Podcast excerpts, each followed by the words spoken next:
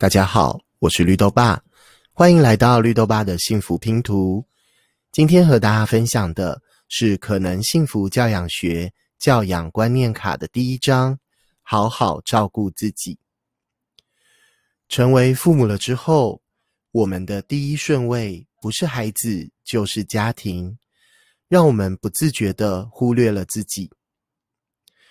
在通讯软体上面，你是用自己的名字。还是用某某人的爸爸呢？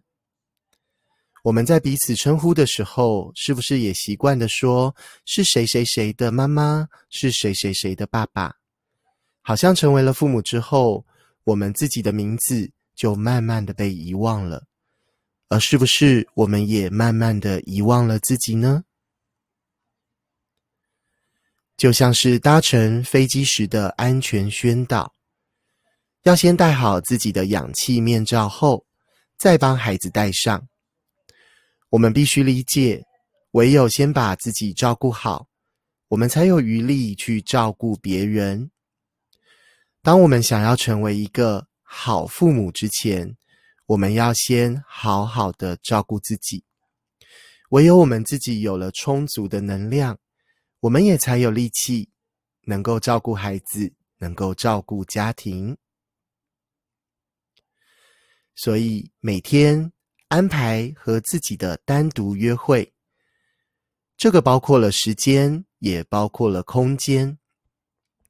要发展出属于自己的兴趣和爱好，能够让自己充电。很多的伙伴会说：“孩子还小，我怎么可能会有自己的时间？怎么可能会有自己的空间呢？”在这一个时代，要教养孩子真的是非常的不容易，因为人类啊，一直都是同村共养的设计，也就是教养孩子要动用一整个村落的力量。然而，现在生活在都市的我们，左邻右舍似乎和我们都是陌生人。当我们有托育孩子的需求，可能我们需要开车。到一个小时路程以外的爸爸妈妈家，或者需要把孩子交给保姆，或是让孩子去上学，好像这样才有自己的时间和空间。事实上，我们都可以在家里设计属于自己的幸福空间。我们可以带着孩子去理解每一个人，包含了孩子，包含了我们。都需要有和自己相处的时间跟空间。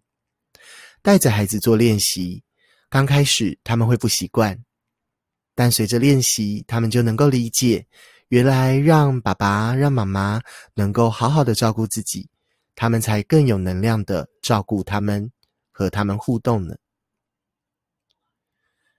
我们也要留意某些看似自由，实际则是伤害。或耗损自己身心的行为，例如熬夜或是划手机。很多的伙伴和我分享，我们熬的不是夜啊，我们熬的是自由。因为好像唯有孩子睡觉了之后，我们才真的拥有自己的时间，拥有自己的空间。我完全可以理解，因为当年我自己在当全职奶爸的时候，我也是一个很爱熬夜的人。不过呢，到了隔天。因为睡眠不足，所以就更容易情绪有大起大落，更容易对孩子发脾气了。而滑手机呢，我觉得是现代父母很常花时间在做的事情。手机也成为了孩子的头号敌人，特别是在学龄前的孩子，他们非常需要大量的和爸爸妈妈进行亲密的互动。在这个时候，如果爸爸妈妈手上有手机，专注力都在手机上面，其实孩子是会觉察的。所以我也看过有的孩子，当他觉得爸爸妈妈没有关注到他的时候，孩子的第一个反应就是去抢爸爸妈妈手上的手机，因为他希望爸爸妈妈你再多注意我一些，你再多关心我一些，而不要一直划手机吧。而我也觉得，这好像到了青春期之后，呃，变成了现世报吗？也就是变成孩子会大量的划手机，而爸爸妈妈想要找他互动的时候，反而好像是用热脸去贴冷屁股呢。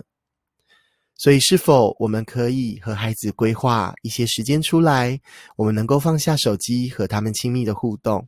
同时，当我们在和自己相处的时候，我们能不能够也放下手机？在没有三 C 设备的情况下，我们还愿意和自己相处吗？还是会觉得很无聊呢？我们是否可以开始对自己产生好奇？我们是否可以更专注在自己的兴趣上面呢？最后，想跟大家分享的是，要觉察心里的“你应该”的讯息。身为这一代的父母，特别是妈妈们，在心里、在潜意识当中、在过往的经验里，好像有一个妈妈的既定的印象：妈妈应该要照顾孩子，妈妈应该要做家事，妈妈应该要让家庭打扫得一尘不染。而这些你应该的讯息，就很容易让身为父母的我们，在照顾自己的时候浮现了罪恶感。